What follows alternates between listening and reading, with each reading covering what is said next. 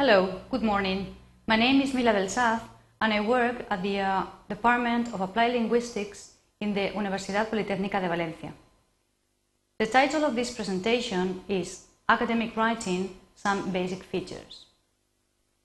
This presentation is for students and researchers who, at some point or another, have to produce a piece of academic writing. The main aim of this presentation, as you can see on the screen, is to provide students with some basic recommendations in order to help them maintain a scholarly and objective tone in their academic writing. Well, first we are going to define what academic writing is.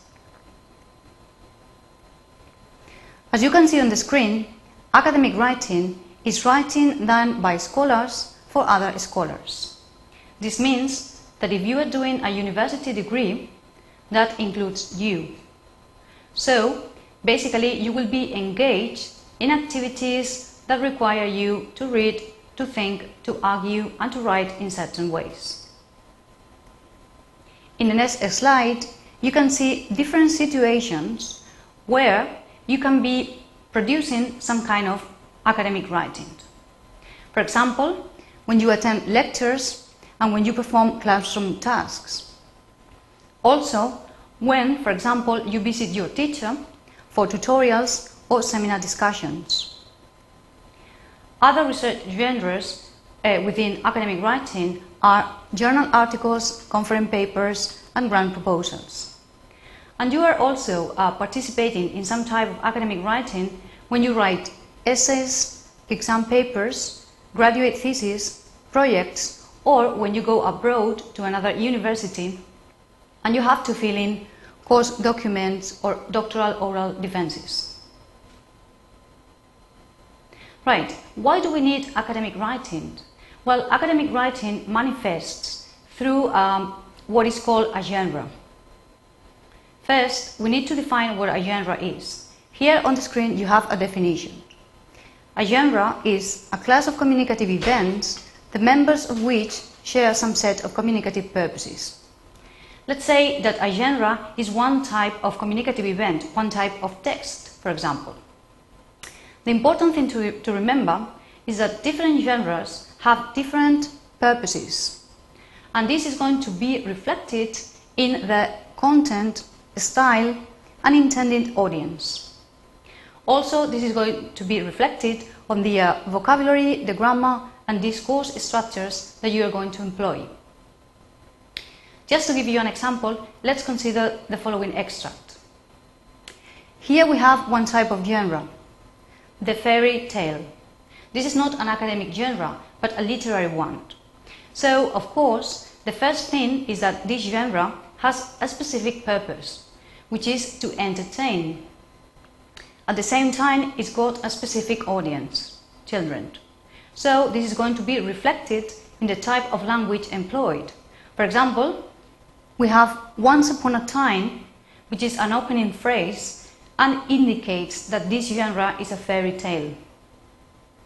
You can also have um, direct speech in the form of um, inverted commas. For example, go my dear and see how your grandmother is doing, for I hear she has been very ill. Right, in the next um, slide, we have a different genre, the research abstract.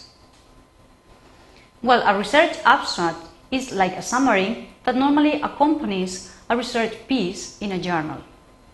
So obviously the purpose is to inform, to report on the research you have carried out. And obviously the audience is a group of researchers or a scientific community. So again, this is going to be reflected in the type of language that you are going to employ. Right, now we have what I call an added problem, which is sometimes, especially if you are attending my courses, you will have to write in a second language. And sometimes you will have to, to write in a genre, remember, in a type, you will have to write a type of text which belongs to a different culture. In these situations, you have another problem because you need to, first, you need to know the language in this case English. You also need to know the cultural conventions of the language. And finally, you need to know the rhetorical structure of the genre. This means the different parts and the purpose for each part. Right, so in the remaining of this uh, presentation, we are going to focus attention on basic features of academic writing. Since we don't have time to explain all these features, we're just going to have a look at the audience, the purpose, and the style of your writing. Right, very quickly, the audience is a very important variable. Even before you write, you need to know who your audience is. And you also need to know how much your audience knows about the topic you are going to write about. So imagine that you are a postgraduate student. Your audience will normally be an instructor. This instructor will have expectations from you. Right? So if you want to be successful when you write uh, a piece of academic writing, you need to know and define very clearly who your audience is. Audience is clearly interrelated to the purpose. For example, if uh, your audience knows less than you about the topic you are going to write about, the purpose would be instructional. But if your audience is, is your instructor, in this case, the aim would be just to display knowledge, to show that you know. So once you define the audience and the purpose, then we move on to the, ne the next variable, the strategy. Right, now we are going to have a look at style. It's very important that you make sure that your communication is written in the appropriate style. So this means that the style should be consistent with the message and the audience. But what is an appropriate style, especially in academic writing? Well, normally a style is going to be reflected in the language choices you make. So we are going to have a look at two very important aspects. The so-called vocabulary shift, which is related to degrees of formality, when you have to use verbs, nouns and other parts of speech. And we are also going to have a look at the way you use negative forms in academic writing. Right, you have to remember that one important feature of academic writing style is choosing the more formal alternative when selecting a verb, a noun or other part of a speech. So remember, the style in academic writing has to be quite formal. Let's have a look at what happens with verbs. English has different possibilities of expressing an action. Basically, you can use a phrasal verb, which is a verb plus a particle, or you can use a prepositional verb, or finally, you can use a single verb of Latin origin. Right, in academic writing, the preference is for a single verb of Latin origin. This is the more formal alternative of all. Let's have a look at an example. Here we have the beginning of a, a research paper taken from this uh, journal, Biotechnology for Biofuels. So you have two possibilities. You can begin explaining the purpose with a phrasal verb. Uh, the purpose of this research was to look into watermelon use, etc., etc. Or you can choose the single verb of Latin origin. Notice that sometimes, most of the times, these verbs are very similar to the Spanish verbs. The purpose of this research was to investigate watermelon use. Right. Now we're going to have a look at other parts of a speech.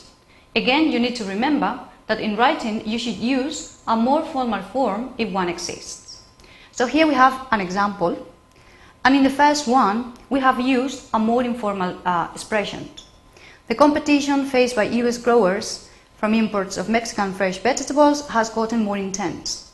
This structure is made up of get plus an adjective, and it's a very common structure in English. You get tired, you get thirsty, etc. However, this is quite informal, so you need to um, paraphrase this, this sentence with a more formal alternative, which is the next one.